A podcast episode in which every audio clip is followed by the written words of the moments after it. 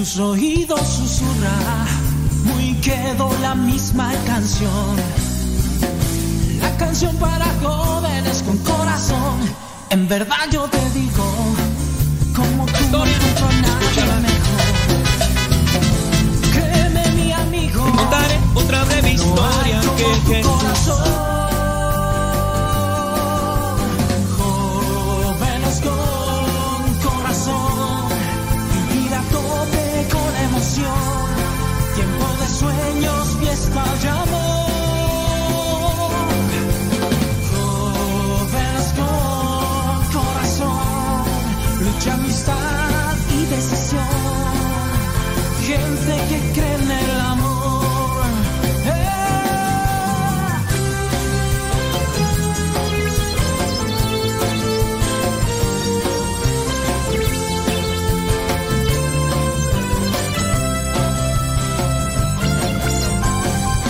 Necesitas aplausos porque buscas una razón. Y aunque quieran comprarnos, no vendemos nunca la voz. Si a pesar estás triste, arremetes contra el desaliento. La vida es cuesta arriba para así llegar a Dios, el que espera a la muerte hace rato que murió. Lágrimas cansados, pero jóvenes con corazón. Hey, hey, hey. Jóvenes con corazón. Vivir a tope con emoción. Tiempo de sueños, fiesta y amor. Jóvenes con corazón.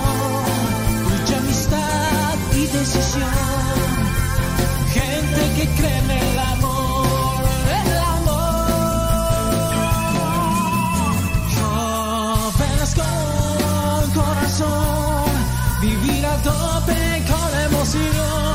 Tiempo de sueños, fiesta y amor. ¿Y quiénes son? Jóvenes con corazón, mucha amistad y decisión. Gente, luchen sean tercos, sale el sol, griten si se puede vivir de amor. Este es nuestro tiempo, tiempo del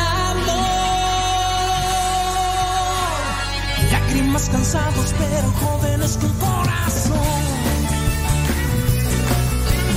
Lágrimas cansados, pero jóvenes con corazón.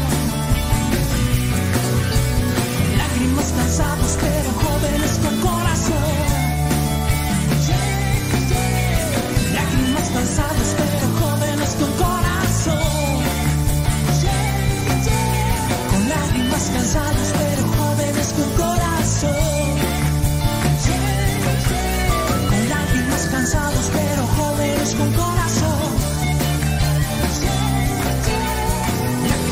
Cansados, pero jóvenes con corazón.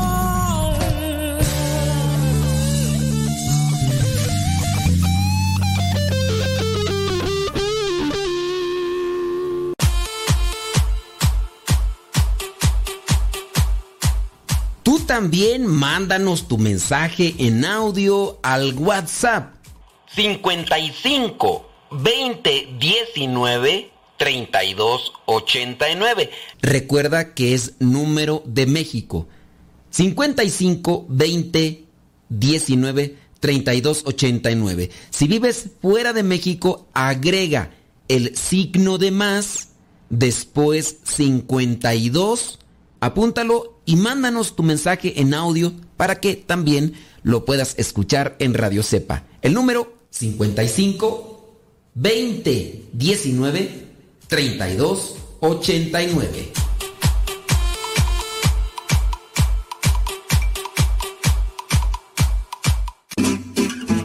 Mamá, ya te dejé mi ropa para que la laves.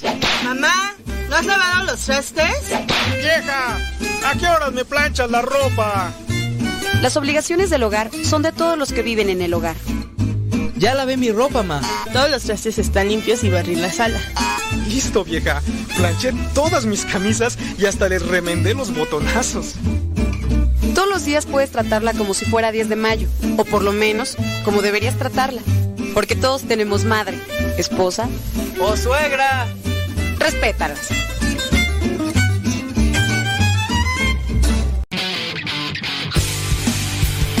Síguenos por Twitter y Facebook. Búscanos como Radio Cepa. Estamos evangelizando por medio de la radio. Escuchas. Hoy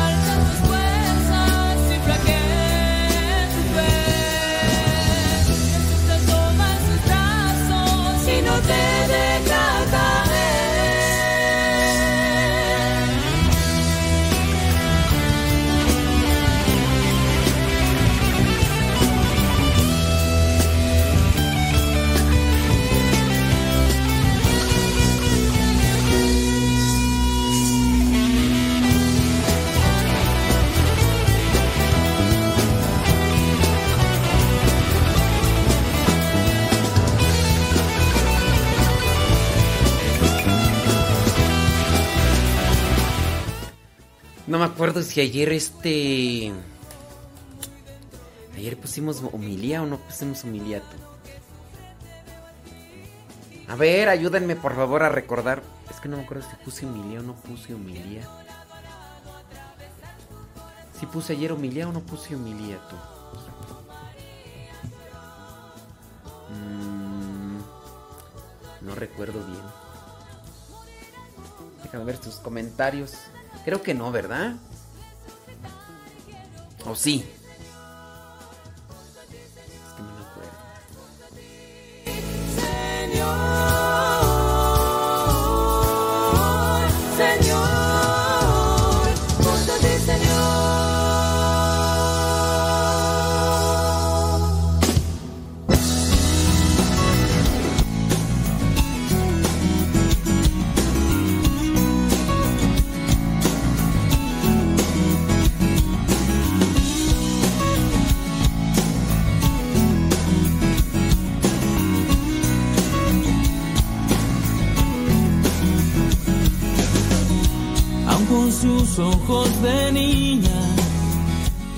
Saludos a doña Zenaida.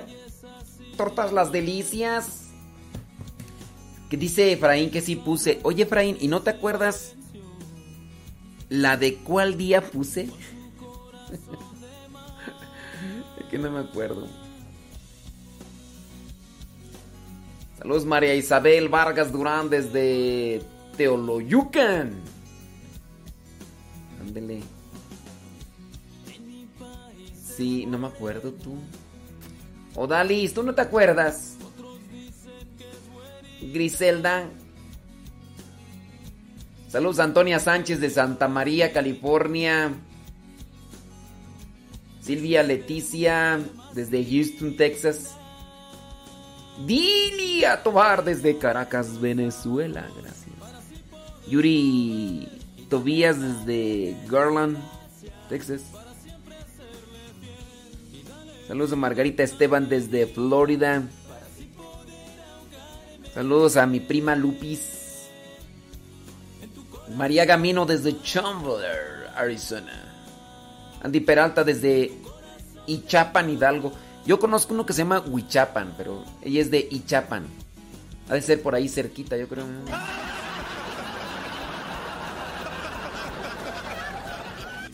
El hermano Chiristia ya no nos escucha.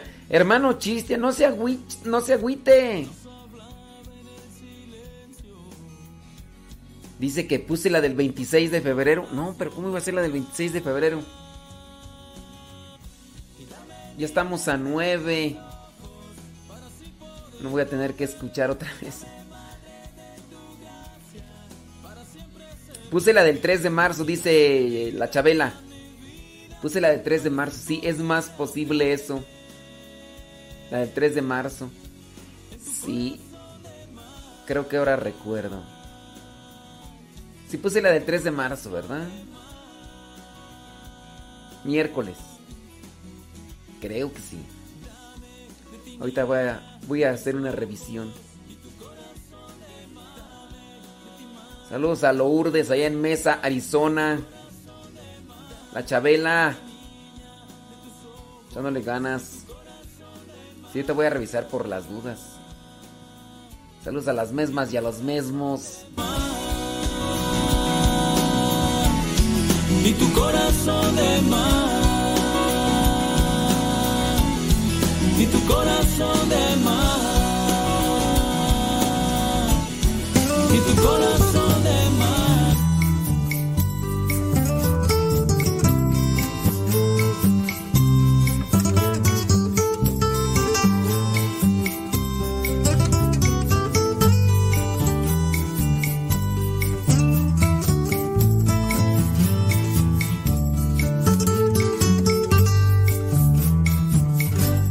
La sangre del Señor es prueba de su amor.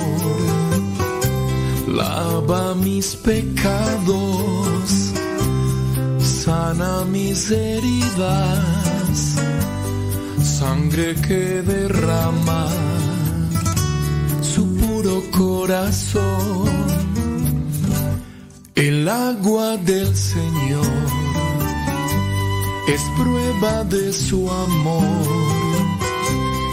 Purifica mi alma, limpia mis desdichas, agua que derrama su puro corazón. Porque el corazón de Cristo late con misericordia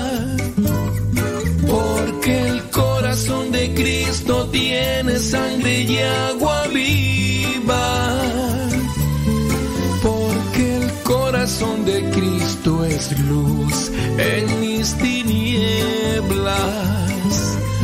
Porque el corazón de Cristo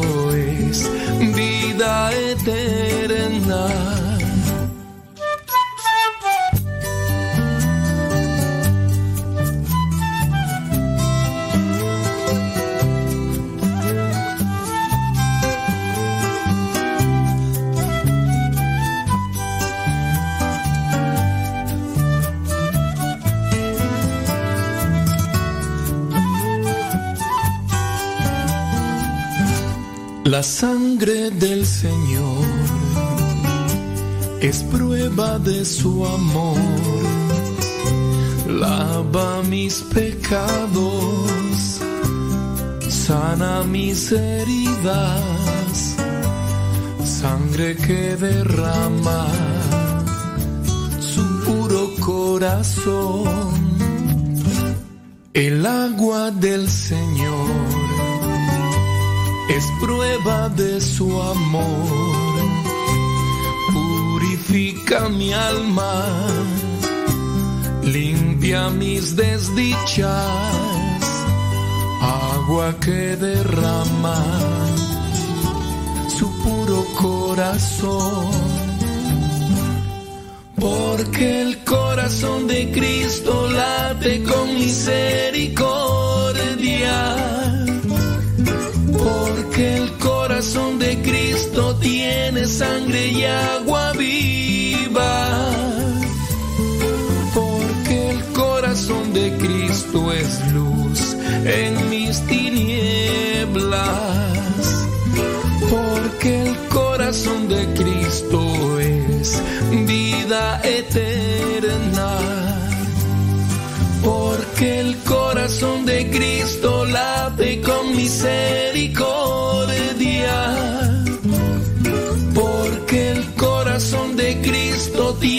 Sangre y agua viva.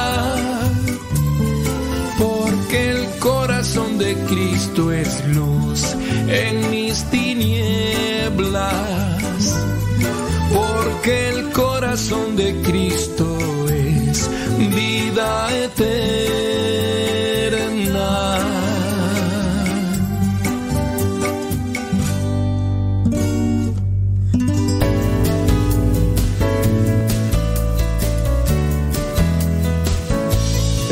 Me sorprendió una pregunta que vi que alguien publicó en un grupo de catequistas en alguna de las redes sociales pidiendo ayuda para proponer temas para catequizar a un grupo de niños que van a hacer su confirmación, niños que no saben leer. Y bueno, esto me dejó un gran tema de reflexión por muchos lados, muchos lados. Me llama la atención que un catequista no sepa qué tiene que enseñar. Si no sabes qué vas a enseñar, pues no deberías estar catequizando porque nadie da lo que no tiene. Y después por eso vemos a tantas personas formadas tan mal, tan mal realmente en materia de fe.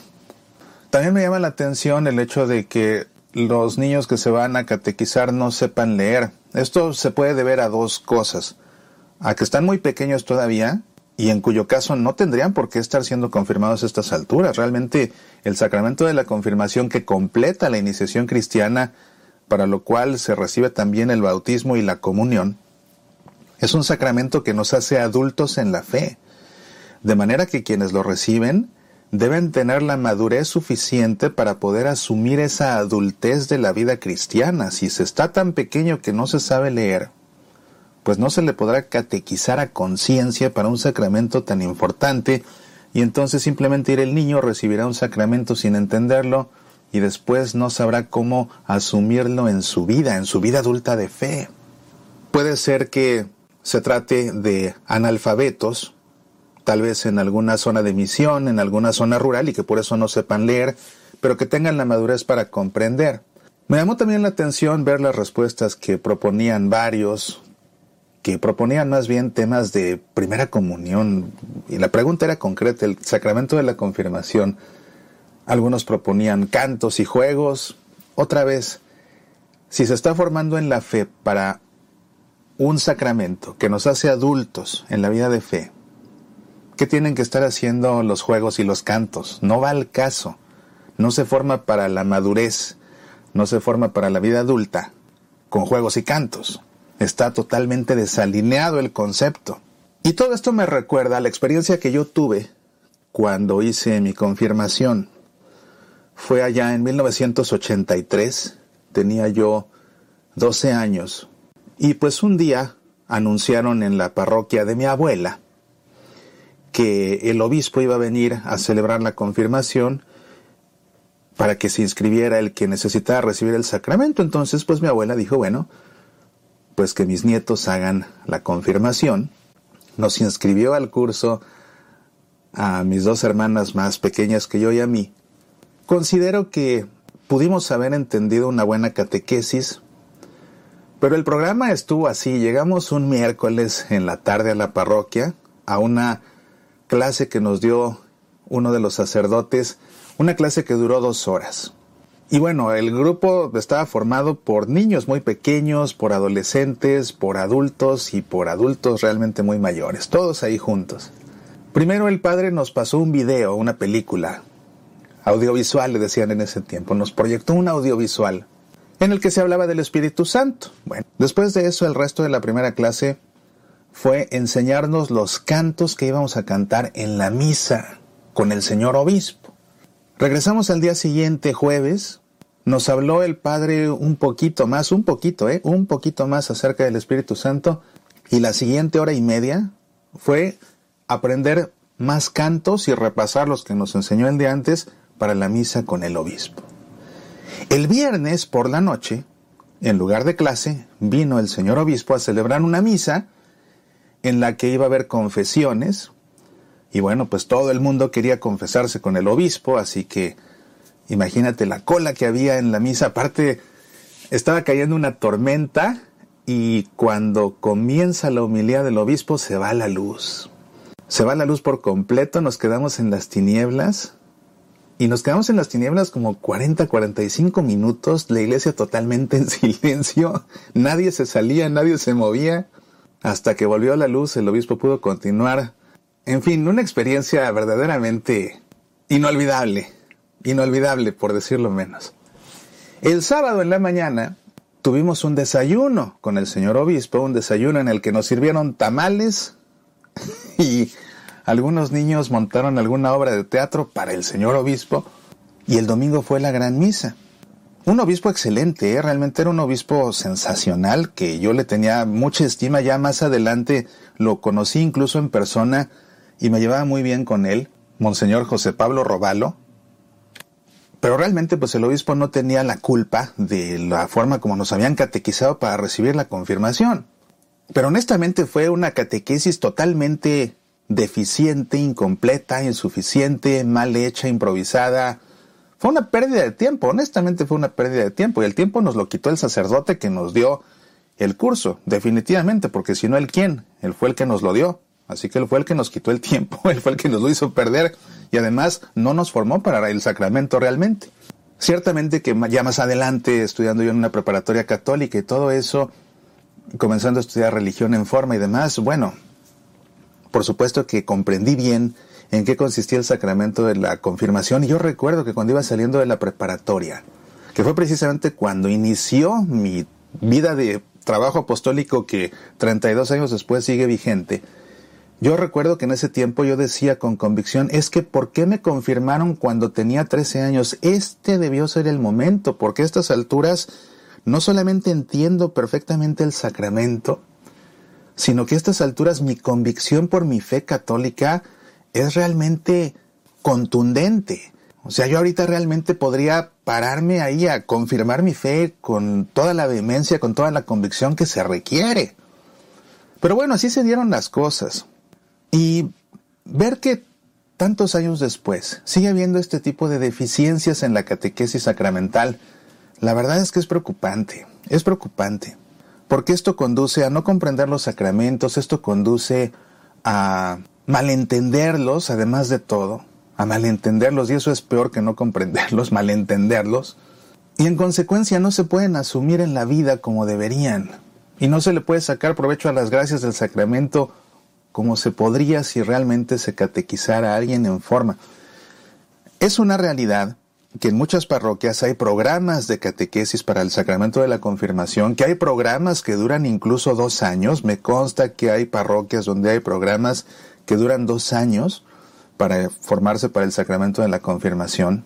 Hay parroquias donde siguen libros de texto que están escritos ya con todo un programa catequético sistemático que cubre diferentes aspectos.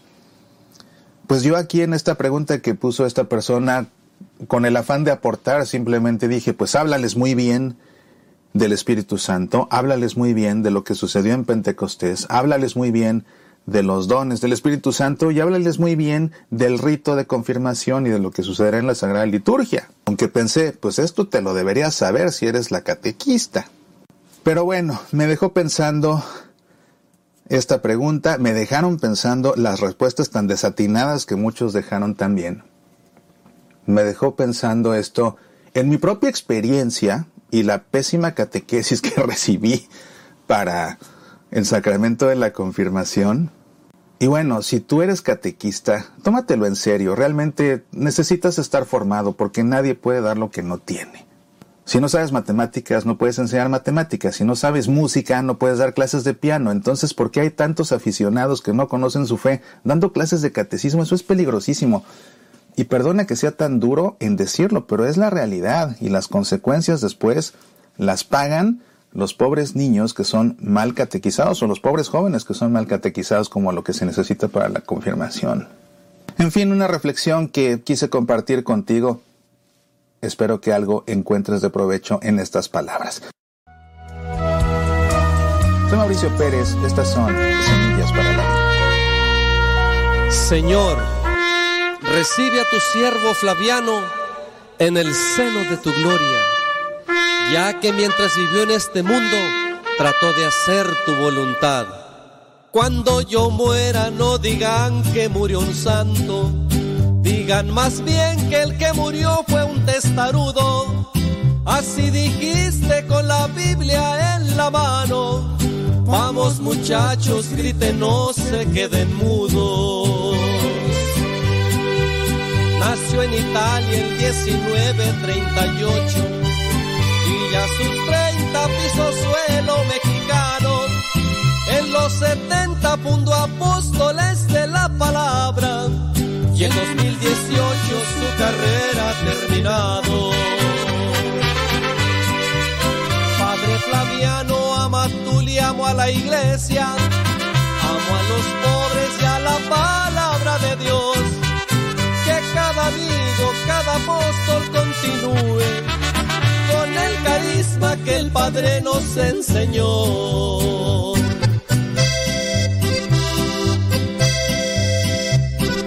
Herido, cansado y agotado, quisiera llegar el último día en tu presencia, oh mi Dios, como un soldado valiente en el fragor de la batalla.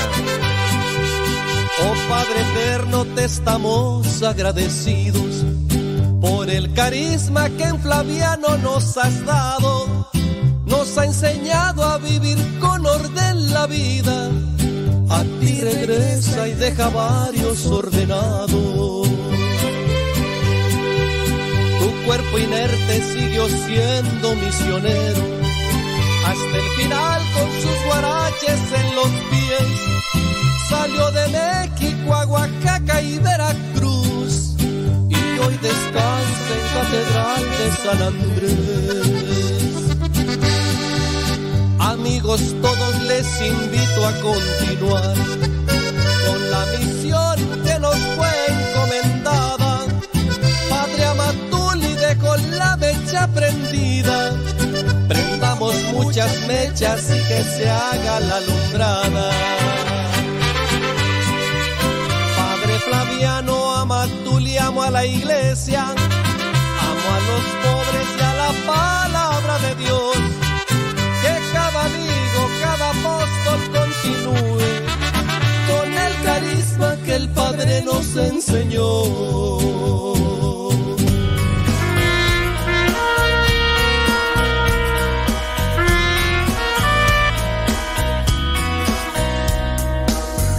sientes que ya todo desvanece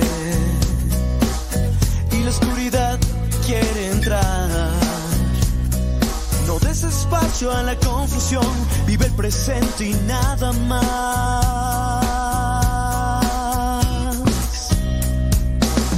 Buscas y buscas sin encontrar la situación que feliz te hará. No dudes, alza tu mirada, una luz resplandecerá.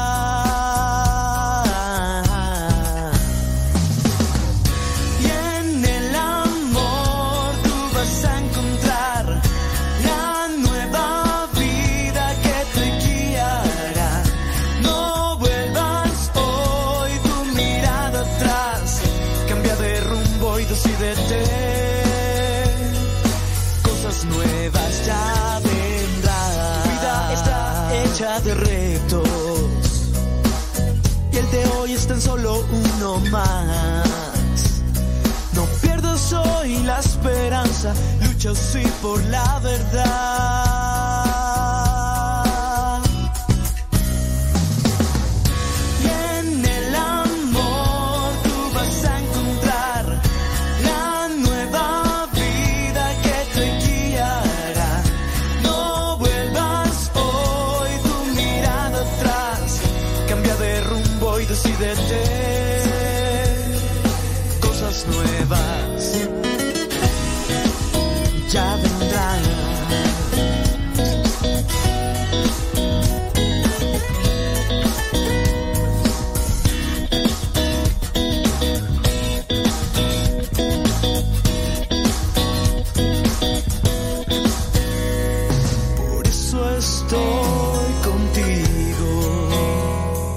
Huracanados, bueno, ya, ya tenemos ahí el sermón.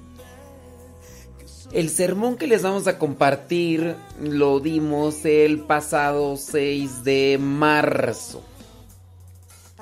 Cuando el orgullo puede más que la misericordia. Así que ahí les vamos a dejar este sermón, esta reflexión. Espero que les ayude. Saludos hermano Cristian. Cristian. Cambia de rumbo y decídete. Cosas nuevas ya vendrán. Y en el amor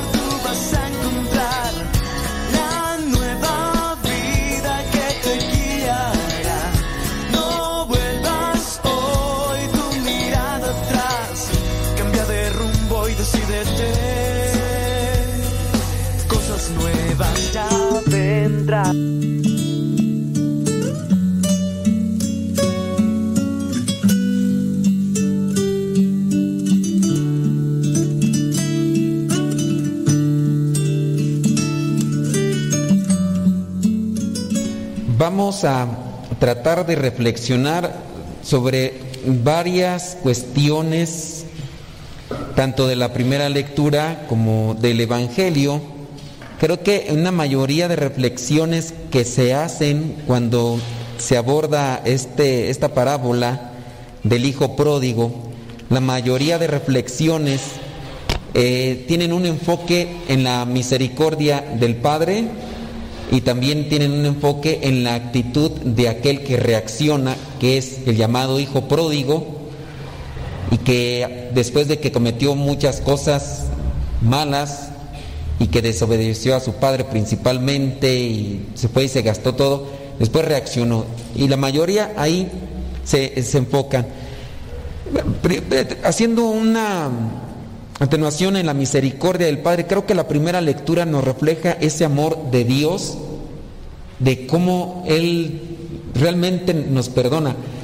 Y no tanto que al perdonarnos nos da permiso de seguir haciendo las cosas que a la donde nos llevan nuestras las tentaciones o las debilidades. Dios quiere que nos levantemos, Dios quiere que nos sacudamos de aquello que nos ensucia el alma y a pesar de que el, el, pecado es un placer, creo que no nos da felicidad. El pecado, cuando uno ya lo experimenta, sí, ese placer, pero no hay más que experimentar esa felicidad y sobre todo que cuando distinguimos la felicidad como proveniente de Dios, no esa felicidad que a veces está maquillada con la alegría de las cosas o las relaciones humanas que tenemos, pero esa felicidad que viene de Dios es más duradera e incluso es eh, hasta más, mmm, se me va el término, es más, bueno, si se me viene ahorita el término, ahorita se los digo. Mejor vayamos allá a la primera lectura. Primera lectura del profeta Miqueas, capítulo 7, versículos del 14 al 15 y del 18 al 20. Vamos a enfocarnos ahí en el versículo 18, donde está, creo que acentuada la misericordia de Dios. No hay otro Dios como tú, porque tú perdonas la maldad, la maldad que, que realizamos, cometemos, no importa de qué tamaño, de qué color, Dios la perdona. Y olvidas las rebeliones de este pequeño resto de tu pueblo. Tú nos muestras tu amor El amor se demuestra cuando hay perdón. El amor eh, olvida, eh, o en este caso no, no hace que nos enfoquemos tanto en, en aquello que nos lastimó. Si hay amor, vendrá una proyección hacia quiero estar en paz contigo, quiero algo mejor. Si hay amor, siempre tiene que haber esa proyección. Y, nos, y no mantienes tu enojo para siempre. Pues es eh, lógico, ¿no? Si, si, no hay, si no hay amor, habrá enojo. Pero si hay amor, poco a poco se irá ahí disipando aquello que a lo mejor nos ha molestado. Ten otra vez compasión de nosotros y sepulta nuestras maldades arroja nuestros pecados a las profundidades del mar. Mantén, Señor, la fidelidad y el amor que en tiempos antiguos prometiste a nuestros antepasados, Abraham y Jacob. La misericordia es ya no estarle dando vueltas a las cosas malas que hicimos. La misericordia es, te comprendo, cargas con las mismas debilidades que yo y por lo tanto no tengo por qué estarte reprochando lo que hiciste hace un año, hace dos años, hace diez años, o como aquella persona que seguía todavía fustigándole 30 años después, todavía la persona le seguía fustigando a su pareja sobre la infidelidad. Y también yo considero allí el mucho amor que tenía este señor porque no había día que la señora no le reprochara. Y dice, padre, son 30 años, dígale usted algo. Y yo así, pues, ¿qué le digo? También en la, en la necedad se hace callo y a veces ya, pues ya solamente hay que decir, Señor, dame más fuerzas, más que decirle, cámbiala, mejor dame más fuerzas y dame más paciencia. Pero esto es el reflejo del amor de Dios. Dios no se acuerda de nuestros pecados. Nosotros eh, recibimos la consecuencia de nuestros pecados y eso es a veces lo que nos lastima. Pero no hay que ser tan ingratos nosotros, porque hasta con nosotros mismos somos ingratos. No creemos en la misericordia y en el perdón de Dios. Vamos a la confesión, se nos perdonan los pecados por medio del sacramento y todavía hay gente que le gusta, porque a lo mejor no conoce la misericordia de Dios, no ha hecho experiencia con Él y por eso es que todavía se sigue lastimando. ¿Y si me perdonaría Dios? Y, híjoles, que fueron tan grandes los pecados que cometí, fueron tan terribles los pecados, que no, no crees en su palabra. ¿Por, qué no crees? Pues es una persona herida, es una persona lastimada. Ojalá y también igual las personas que a veces tienen este tipo de pensamiento lo vayan purificando, también lo vayan moldeando, porque yo de las tentaciones que considero por parte del demonio son aquellas propuestas que me invitan al pecado pero también dentro de las tentaciones del maligno son aquellas propuestas que me invitan a desconfiar de Dios.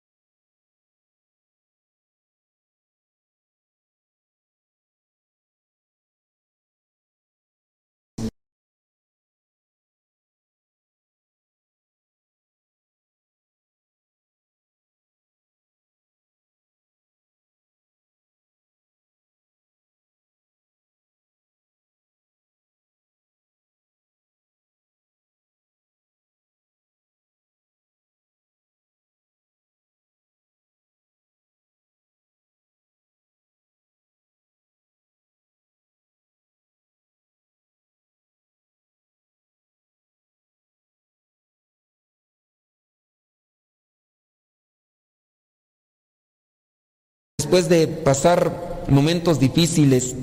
Por lo tanto, yo considero que también hay que abrazar la cruz y a pesar de que sean momentos difíciles de enfermedad, incluso a veces esa incertidumbre material, hay que abrazarla porque también por medio de esas sacudidas nos podemos despertar. Y qué mejor que andar caminando en la vida despiertos y no adormecidos con tanta cosa que a veces nos intoxica.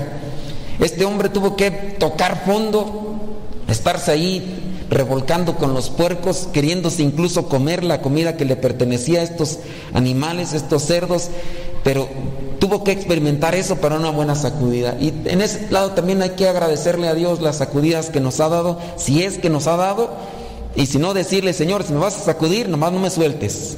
Agárrame bien porque quién sabe por dónde me vaya. Y, y no renegar, no renegar, me, toca experimentar esto. Pues tantas cosas, ¿verdad? Que a veces uno en la realidad, en la vida, uno no comprende. Hablando, por ejemplo, de las situaciones de, de muerte que se están dando. ¿Por qué se murió? Pues hay cosas que uno no entiende. Ya fue el cáncer o fue el virus este que tan traicionero que esta persona joven y que tenía todo le llegó y y lo tumbó y hay otras personas que viejitos y, y, enfermos y todo y se levantan y ese virus traicionero, pero aprovechar también de ese tipo de sacudidas fuertes para purificarnos en nuestra conciencia y acomodarnos en nuestro pensamiento. Y ya entonces sale el papá, el Padre misericordioso, sale al encuentro, al encuentro de su hijo. Reflexionar en estos puntos, así muy repetidos y muy constantes. ¿Cuántas veces yo he desobedecido a Dios? ¿Cuántas veces he, de, he, desobedecido la voz de Dios? ¿Me he desviado de su camino? ¿Me he ido por senderos que me llevan a la oscuridad, al vacío, a la soledad? ¿No será que en ocasiones lo que más le reprocho a Dios es consecuencia de un acto no razonado, no, no pensado? Y en la vida hay personas que le echan o la culpa a Dios o la culpa al diablo. Eh, si alguien se muere, pues le puede echar la culpa a Dios. ¿Por qué dejaste que se muriera? ¿Por qué? Y hay otras personas también que le echan la culpa al diablo. Entonces, en eso también estriba lo que vendría a ser una falta de responsabilidad. Asume tus responsabilidades cuando tomes malas decisiones. No le andes echando la culpa ni al diablo. El caso típico que a veces se presenta en la confesión del borrachito, es que traigo el demonio del alcohol, padre. Traigo el demonio del alcohol. Ahora echarle la culpa al demonio. Uno también tiene que asumir las responsabilidades. Ahí te vas con tus amigotes, ahí te vas con aquellos que te están invitando. Y si ya sabes que el niño es chillón, ¿para qué lo pellizcas? Tú dices, nomás una, nomás una. Y pues ya sabes que por dónde masca la iguana, pues ¿para qué estás? ya sea el alcohol o otro tipo de vicio, uno dice tantito, tantito, y ya después quién anda uno echándole la culpa o al demonio o le echa uno la culpa a Dios. Uno hay que asumir también nuestras responsabilidades. Este hombre sabía muy bien lo que tenía con su, con su papá, en su familia, sabía que incluso sus empleados ahora estaban mejor que él. Reconocer lo que es mi pasado, reconocer mi presente, valorar las cosas que, que nos ha dado Dios, que también en eso debe estribar una, una reflexión. ¿Qué tantas cosas buenas me ha dado Dios? No estarle nada más reprochando o renegando cuando me va mal. Me va mal y ahora sí, Señor, porque me abandonas. Y como cuando estás bien no eres agradecido. Como cuando te está yendo bien en la vida, que tienes salud, todo, no agradeces. Eso también a veces es un reflejo muy cotidiano en cada uno de nosotros, pero este hijo pródigo nos muestra que hay que hacer un cambio en nuestro pensamiento. Y eso fue lo que hizo este hijo pródigo. Se puso a pensar ¿Cuántos trabajadores de mi padre no están mejor que yo? Así que me levantaré.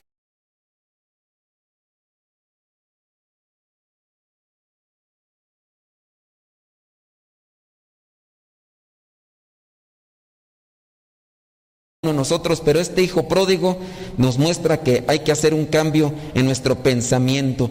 Y eso fue lo que hizo este hijo pródigo. Se puso a pensar, ¿cuántos trabajadores de mi padre no están mejor que yo? Así que me levantaré los actos. Dependiendo la salud espiritual de nuestro corazón, reaccionamos en actos.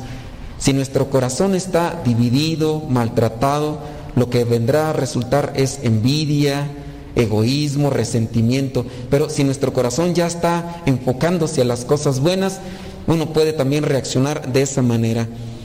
El hijo pródigo muy posiblemente se puso contento, él pensaba que su papá lo iba a tratar de otra manera y entonces viene la alegría. Y no solamente de él, sino de todos los que trabajaban ahí en la casa de su padre. Ah, pero no llega el otro, su hermano. Y entonces dice en el versículo 25, ya cuando había comenzado todo el holgorio, comenzaron la fiesta, pues me imagino que, que no andaba ya media cuadra el hijo el mayor va a haber andado un poquillo lejos porque, pues imagínense, para preparar todo, que las sandalias traigan el becerro más gordo, mátenlo, pues para preparar todo eso pasó un ratillo. Y llega entonces el hijo mayor que estaba en el campo, llegó cerca de la casa, oyó la música y el baile, entonces llamó a uno de los criados y le preguntó qué pasaba y el criado chismosillo le dijo, es que su hermano ha vuelto. Pero ¿por qué desconfiar? Pues si sabes que están en la alegría, hay fiesta, hay fiesta en la casa, ya lo que sea, eh, me voy a unir a esa alegría. Yo ahí a veces entiendo por qué a veces uno puede andar haciendo cosas buenas. El, hijo mayor no hacía cosas malas, pero traías por ahí su corazón intoxicado. Y a veces en eso también se refleja nuestras vidas. Podemos andar haciendo cosas buenas, pero traemos un corazón sano. Estamos bien por dentro, porque a lo mejor la felicidad de los otros nos produce tristeza o nos produce envidia o, qué produce nosotros. El, Padre misericordioso abraza a su hijo, lo perdona y a mí me da envidia, me da patatús. ¿Por qué le están haciendo fiesta y por qué a mí no me hacen? Oye, entonces tú no estás bien. O sea, no haces cosas malas, pero por dentro no estás bien. O estás haciendo que las cosas solamente por aparentar. Estás haciendo las cosas solamente por, por obligación, para que no te regañen. Las cosas tienen que salir del corazón y es ahí donde uno debe poner atención. Lo que hago, ¿de dónde nace? ¿Nace solamente de una obligación? Eso tarde o temprano nos cansa cuando hacemos las cosas por obligación. ¿Ustedes por qué vienen a misa? ¿Por obligación? ¿Porque los traen aquí a fuerzas o, o por qué? ¿O va a haber tamales después de la misa? No va a haber tamales, bueno, yo espero que vengan por algo que les nace. Cuando hacemos las cosas así por obligación, tarde o temprano nos cansamos y tiramos todo por la borda. Así como por ejemplo aquella persona que puede haber estado trabajando, le pagan, llega a su casa, le hacen pasar un coraje. ¿Ustedes qué pensarían de una persona así que trabaja toda la semana, le dan, llega el sabadito a su casa y, le hacen pasar un coraje y de puro coraje para no compartir ese dinero, agarra todo el dinero que le han dado durante toda la semana por trabajar y empieza ya a romperlo y hacer los cachitos se los quema. Uno diría, pero qué tonto. Pero a veces uno puede hacer lo mismo, porque el hijo pródigo, no, perdón, el hijo mayor está haciendo lo mismo. Ya se había portado bien. Él no andaba haciendo las cosas que andaba haciendo su hermano el menor. Pero estaba bien y entonces llega y no quiere compartir la alegría con los demás. ¿Por qué tirar todo por la borda? ¿Por, qué no entregarte a la alegría de los demás? Es que hay algo que no es congruente con tu exterioridad, con tu interioridad. Y, y debe de ir todo de la mano para que realmente dé una felicidad y tranquilidad. Y ahí es donde nos tenemos que analizar nosotros. A lo mejor sí, eh, aquí muy bien tranquilos ahorita, pero en algún momento a lo mejor empezamos a ver, a el, pataleo como lo hizo este hijo mayor. Y dice ahí, entonces el versículo 23, entonces llamó a uno de los criados, el, versículo 27, el criado le dijo, es que a su hermano ha vuelto y su padre ha mandado, ha mandado matar el becerro más gordo, porque lo recobró sano y salvo. Pero tanto, tanto se enojó el hermano mayor por la alegría por la felicidad de otros, tanto se enojó que no quería entrar. Y muy seguramente este mismo criado chismosillo, que seguro corrió y le dijo allá al Padre Misericordioso, oiga señora, ya está su hijo, el mayor, el grandote, el abregón, el corajudo, el geniudo, el quién sabe qué, y allá está y no quiere entrar. Ya se imaginan allá al Padre. Así que el Padre tuvo que salir a rogarle, a rogarle que, lo hiciera. Le dijo a su padre, tú sabes cuántos años, yo me imagino ese, cuántos años le calculan a ese viejo labregón. Yo me imagino que estaba grande, a ver cuántos años le calculan. Proyectándose nada más ustedes, ¿verdad? Tú sabes cuántos años te he servido sin desobedecerte nunca. Ok, no me desobedecías, pero entonces, ¿por qué no produjo algo en ti bueno en tu corazón? y jamás me has dado ni siquiera un cabrito. Ah, todos los días tragabas, no, quiere decir que te quedaste sin tragar. en cambio ahora llega este hijo, no le dijo hijo de su, no, dijo hijo tuyo, que ha malgastado tu dinero con, ya presenta y todo, y matas para él becerro más gordo. Ah, hay una justificación, el papá está contento. ¿Qué, ¿Qué es lo que vale más para él? los animales o su hijo. Pues su hijo, ustedes también así, ¿cuántas veces no han tenido ahí descalabros con sus hijos? A lo mejor sus hijos agarró la tarjeta de crédito y se puso ahí a jugar Fortnite y a lo mejor les gastó todo el dinero en, en, ¿en qué cosas, en el, ¿qué son? Es, es, que ustedes no son, ah, es que están viejitos, ustedes no saben ni qué es Fortnite accesorios, accesorios para los videojuegos. Los chiquillos se gastan esas, las tarjetas de crédito, ahí se gasta un montón de dinero ahí en, accesorios para jugar y matar más ahí en los animales. Y cuántas de las veces, ahora a lo mejor ya se gastaron ahí mm, casi toda la tarjeta de crédito que tenían ustedes ahí. ¿Cómo tratarían a sus hijos? ¿Cómo se compartirían con ellos? Ahí es donde uno le enfoca qué es más importante, más grande para ti, las cosas materiales o tu hijo. En este caso él valoraba más a su hijo. Dijo, pues sí, ya se lo gastó y todo, pero aquí está el buen salvo, vamos a hacer una fiesta. Pero había que celebrar esto con un banquete y alegrarnos, porque tu hermano que estaba muerto ha vuelto a vivir, se había perdido y lo hemos encontrado.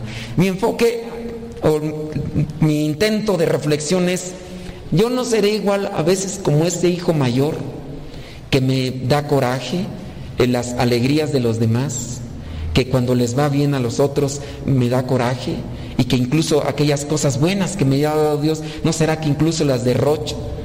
Oiga, no voy a hacer que al final aquí nosotros mm, metiéndonos en las cosas de Dios y, y viniendo a llenarnos de Dios, y no vaya a ser que al final empecemos a renegar de Dios y empecemos a decir que Dios no existe y empecemos allá a echar todo ahí por la borda.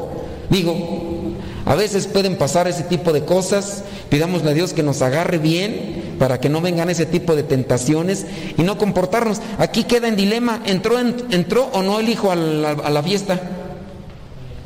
¿Si entró o no entró? ¿Dónde dice? Ah, quedó así. Yo, yo interpreto así. El hijo aquí no aparece si entró o no entró porque Ahí nos toca a cada uno de nosotros tomar una decisión que viene a representar en este caso en muchos eh, el hijo pródigo en nosotros. ¿Nos portamos bien? Sí, pero también cómo nos comportamos en la caridad con los demás y cómo nos alegramos de que los otros les vaya bien en Dios. Que nuestra decisión pues sea entrar a la fiesta, al banquete y no quedarnos afuera de ese banquete al que nos invita a participar Dios principalmente en la celebración eucarística, pero también en ese banquete eterno que Él nos ofrece. Pues que el Espíritu Santo nos ilumine para encontrar las cosas en las que hay que corregir y poder también cambiar nuestros pensamientos y nuestras acciones.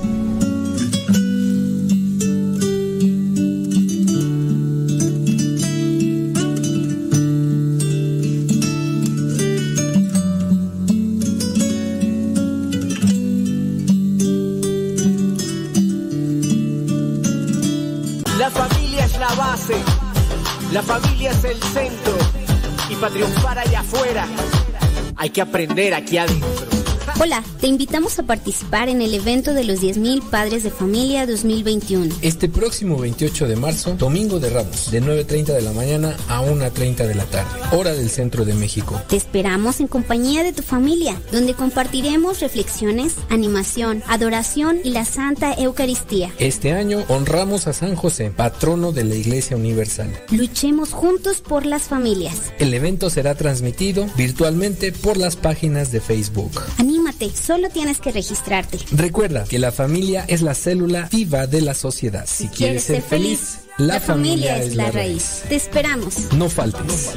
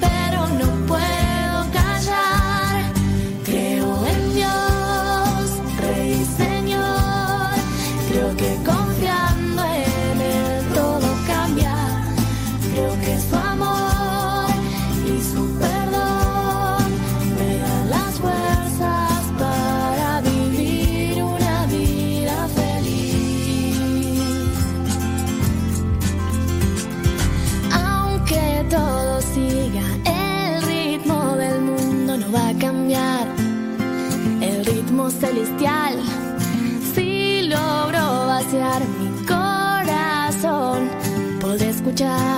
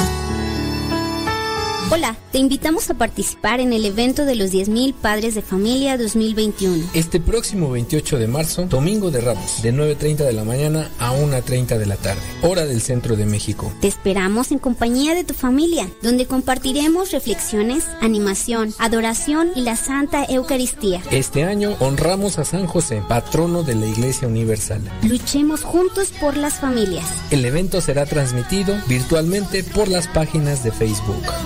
Solo tienes que registrarte. Recuerda que la familia es la célula viva de la sociedad. Si, quieres ser feliz, la, familia, es la raíz. Te esperamos. No faltes.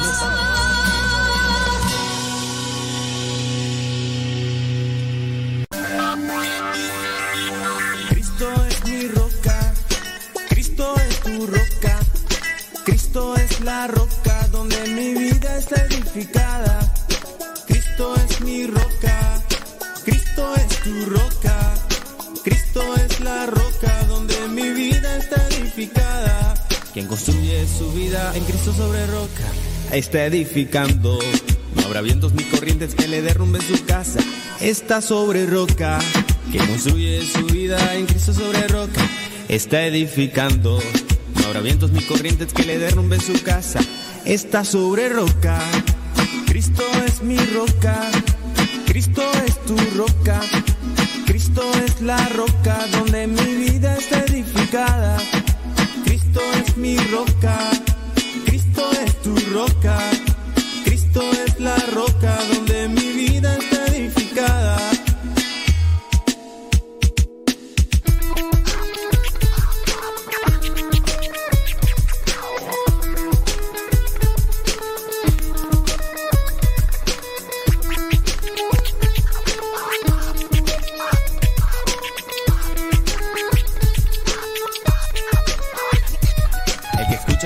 practica mis palabras, dice Cristo, es un hombre inteligente.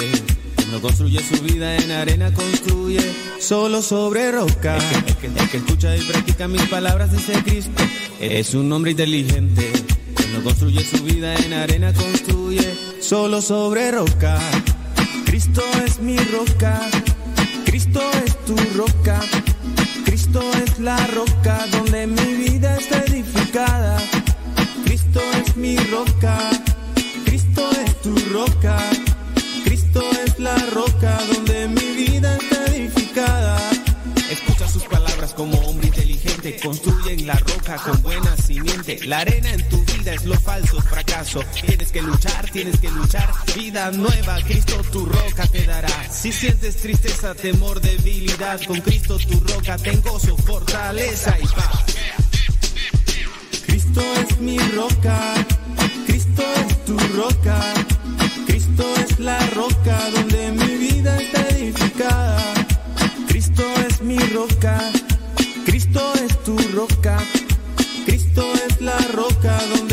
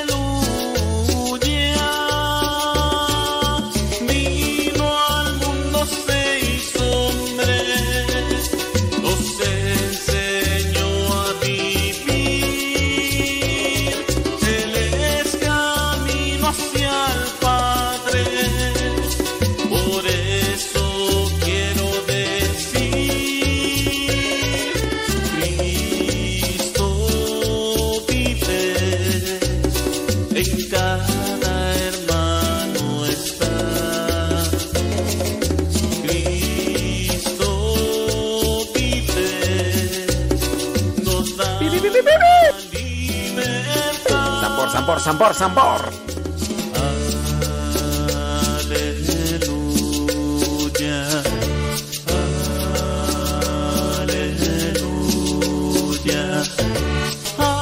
Saluditos sonideros.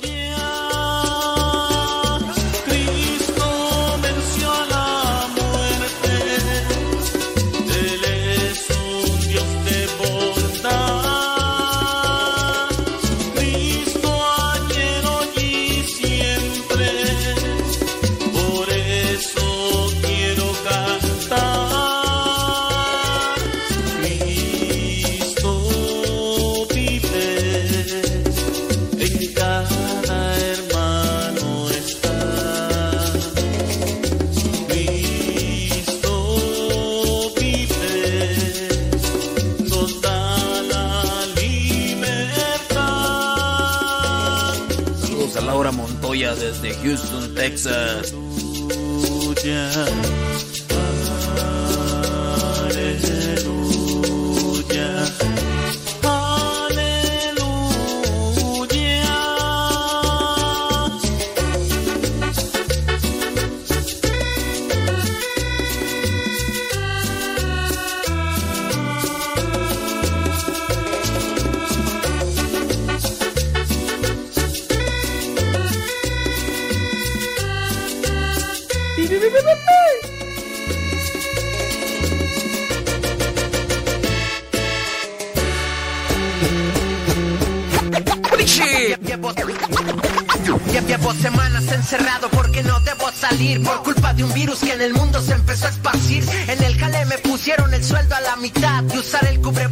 la nueva normalidad. Que debo usarlo desde la nariz hasta el mentón. Este tiempo que lo he usado me siento más orejón. Me ando mareando solo con el olor de mi boca, pero ni a la tienda de la esquina entró sin cubrebocas.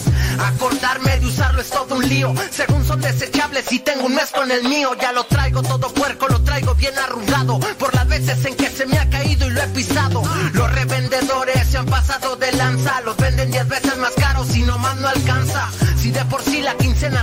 Micha, todo este mes solo he comido huevo con salchicha. Si, si- si de por sí la quincena tengo a la micha. Todo este mes solo he comido huevo con salchicha. Gente sin diciendo que esto es un teatro. La ¿Sabe qué me recordó? que el virus nos tiene en cuatro.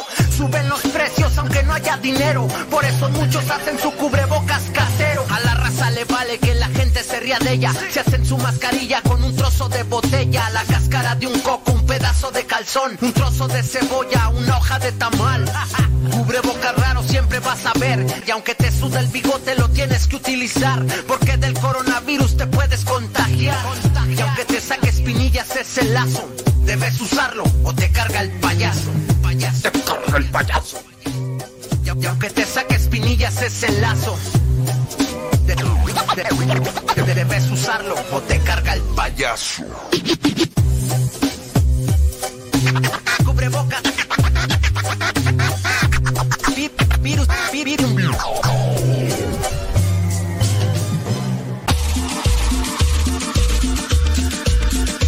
Abuelita, soy tu nieto y ya llegué.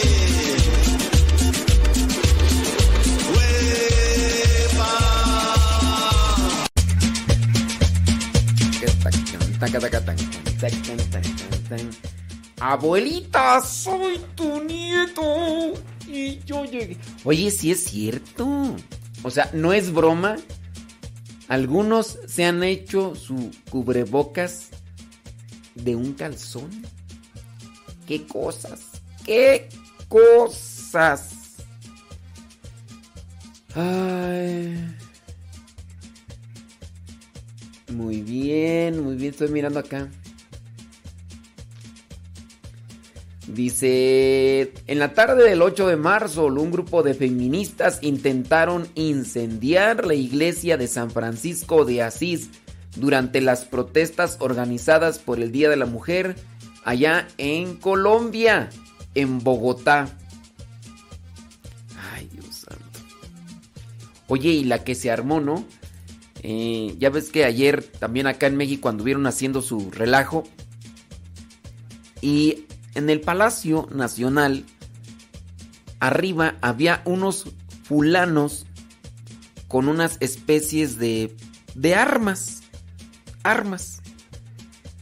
Y muchos medios de comunicación, muchos medios de comunicación, a lo mejor con intención de querer llamar a la gente a un cierto tipo de revuelta o, o querer causar conmoción, decían que en el techo del Palacio Nacional habían puesto francotiradores. Y pues uno cuando está ignorante, uno cree todo, ¿no? Y pues a lo mejor uno ve a esos fulanos que están portando como, como especie de, de metralletas. Pero las mira uno medias extrañas porque pareciera ser metralletas de esas de... De, la- de las que salían en la película de, de, de Volver al Futuro. No, no, de Volver al Futuro. No. ¿Cómo se llamaba aquella película tú de donde salió Arnold Schwarzenegger que...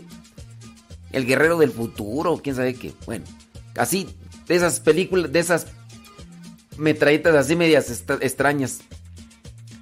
Y dices, ah, sí es cierto, mira, traen metralletas de seguro, van a querer matar a gente desde allá arriba. Y pues ya, los conocedores comienzan a decir la verdad. No eran pistolas que lanzaban balas.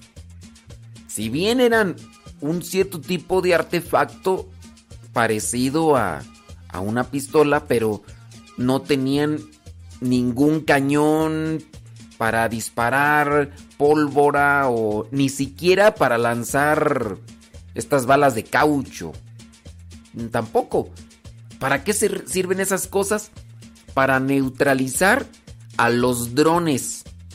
Sí, porque con los drones, pues ya se ha dado cuenta que, que avientan bombas o, o, hacen otro tipo de cosas. Entonces, con esas cuestiones, con- con ese tipo de artefactos, lo que hacen es neutralizar los drones. Los desconfiguran de su GPS, de su porque necesitan una ubicación y los van controlando con, con los artefactos. De hecho, ese tipo de aparatos dicen que se encuentran en los aeropuertos y, y lugares así federales donde no quieren que anden los drones por ahí, porque pues ya con los drones, oye, hay de todo tipo de drones.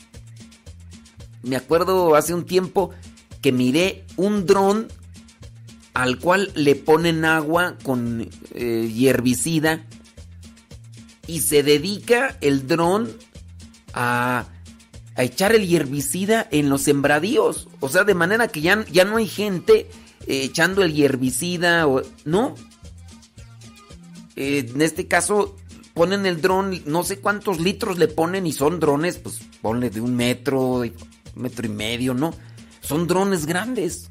Y esos drones llevan el agua y, van rociando la- el agua con el químico y la van echando sobre el... Entonces con los drones ya se puede hacer muchísimas cosas.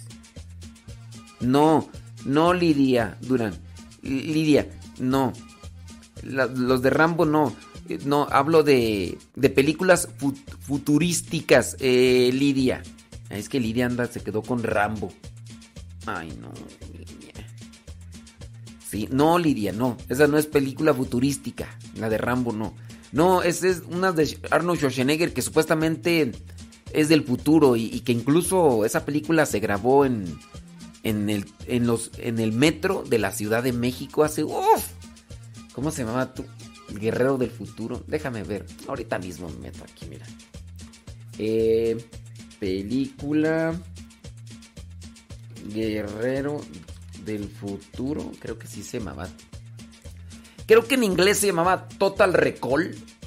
A ver. Película Total. Total Recall. Algo así. Mm, sí, la de Arnold. El Vengador del Futuro, ándale. El Vengador del Futuro, Lidia Durán. Después creo que hicieron otra, ¿no? Pero yo la otra no la he visto.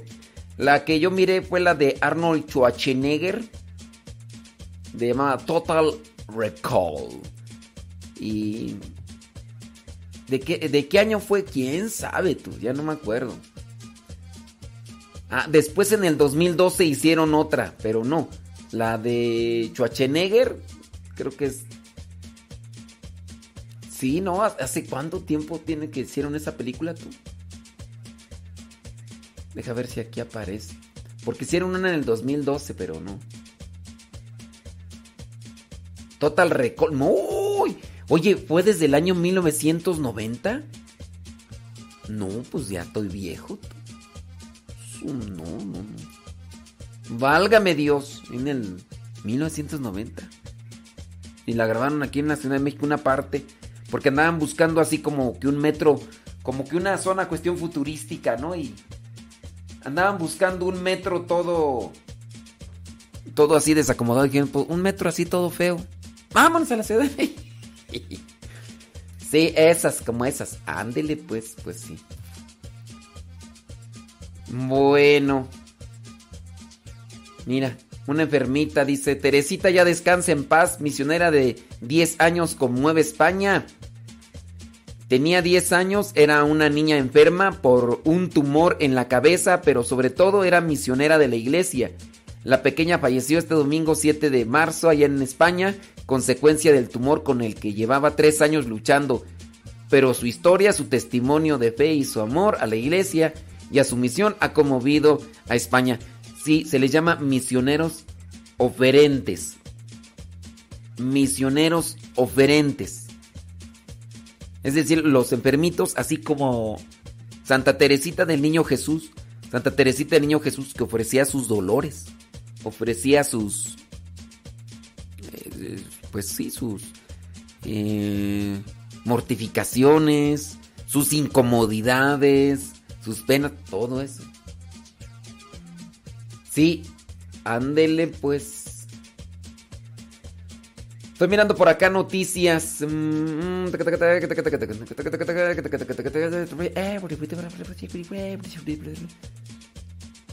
Muy bien. Creo que también acá en México en algunos lugares quisieron encender algunas iglesias, ¿no? Oye, allá en... en, dice que la iglesia de Santiago Apóstol en la localidad de Nurio, en Michoacán. Pero no se sabe las causas. No creo que ya hayan andado las... Estas feminazis o sí. Sí, no, no creo.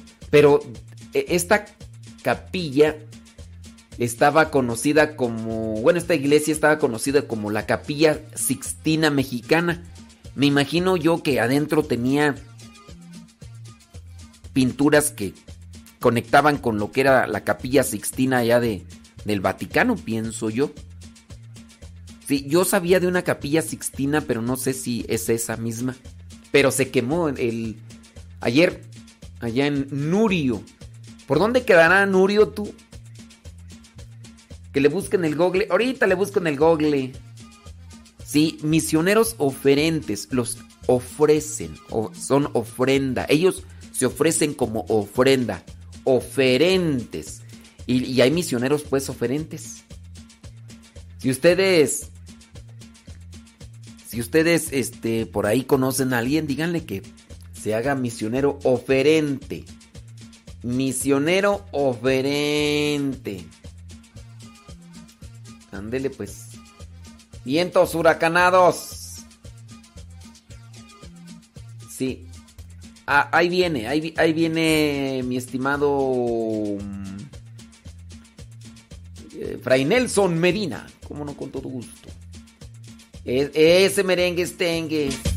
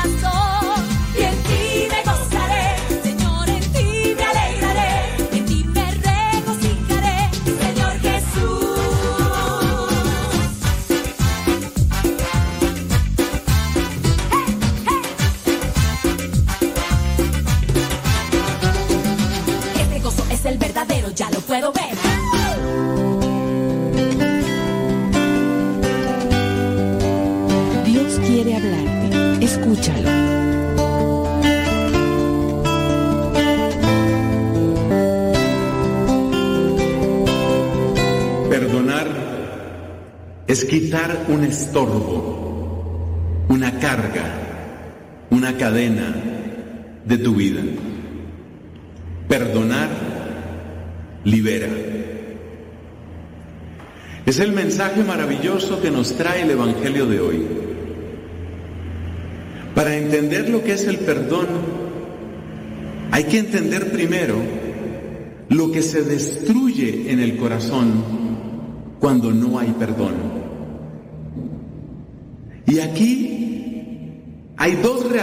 Que tenemos que examinar brevemente.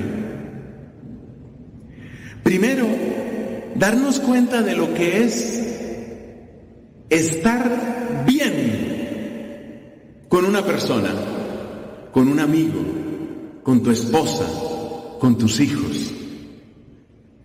Ese estar bien es estar en una relación de confianza, de transparencia, de alegría por la existencia del otro, de compartir.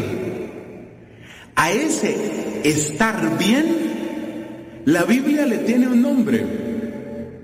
Eso se llama coinonía, se llama comunión. Estar en comunión es sentir que no tengo que defenderme de la otra persona, que no tengo que protegerme de la otra persona. Es sentir que esa otra persona no es mi adversario, no es mi enemigo, no supone un peligro para mí, le puedo compartir eso que llevo en el corazón. Es posible que muchos de ustedes y también yo, es posible que hayamos experimentado esa clase de relación con una persona. Eso se llama estar en comunión con esa persona. Cuando nosotros estamos así, en esa amistad, alegría, confianza, transparencia, comunicación fluida con Dios, eso es lo que se llama estar en gracia de Dios. Por supuesto, yo no podré estar en gracia de Dios si estoy contradiciendo aquello que Dios, por mi propio bien, me ha dicho que debo hacer o me ha prohibido que yo haga. Si yo estoy haciendo lo que Él, por mi propio bien, me ha prohibido, o si yo estoy dejando de hacer lo que Él, por mi bien, me ha mandado, yo estoy poniendo una barrera. Ahí entra el concepto de la barrera que le ponemos a Dios. Esa barrera, esa distancia, ese es el pecado. Yo he preferido mi manera de pensar, he preferido mi estilo, mis opciones, mis prioridades. He puesto eso en primer lugar y a Dios lo quité del primer lugar. Quité del primer lugar al que más me ama quité del primer lugar al que más me conoce, quité del primer lugar al que me había dado la recomendación más sabia, más prudente, más amorosa, porque yo quise seguir lo que a mí se me dio la gana. Ese es el pecado. Eso es romper la comunión con Dios. Entonces, ¿el perdón qué es? El perdón es el camino por el que se recupera esa comunión con Dios que se había perdido, esa dulce sensación de paz, de amor, de unidad, de alegría, de comunicación fluida. Eso es lo que he perdido. Por supuesto, perder esa comunión y comunicación con Dios es la desgracia mayor, que puede ser más seria o menos seria, pero es una desgracia siempre. Comparado con eso, es triste, por supuesto, que algo parecido nos acontezca con otras personas humanas. Es triste. Es triste que eso suceda con otros seres humanos. Porque cuando eso pasa con otros seres humanos, entonces se daña la comunicación, la comunión con ese ser humano. Era mi amigo, pero descubrí que trató de estafarme. Era mi amiga, pero se puso a revelar una cantidad de cosas que no tenía que decir y dañó mi nombre. Entonces ahí quedan heridas, ahí quedan rupturas, ahí quedan fracturas. Pero tú te das cuenta que hay una profunda relación entre la comunión que tenemos con el prójimo y la comunión que tenemos con Dios. Y por eso las palabras de Cristo. Si de verdad quieres recuperar esa unidad, esa gracia divina, esa relación de paz y de amor con Él, tú no puedes tener una barrera con el prójimo. Lo mínimo que se espera de ti es que tú sueltes, que tú sueltes a esa persona. Porque la tienes como encadenada a un odio, suéltala. Eso no significa que nos volvamos tontos. Significa simplemente que no queremos tener ningún obstáculo para reconstruir la relación con esa persona, así como no queremos tener ningún obstáculo para reconstruir nuestra relación con Dios. El perdón es restauración de la verdadera comunión. Y si quiero tener esa verdadera comunión, ese estado de gracia con Dios, he de estar dispuesto a arrojar toda cadena, toda carga que me ata al resentimiento, que me ata al odio, porque perdonar es liberar y es liberarse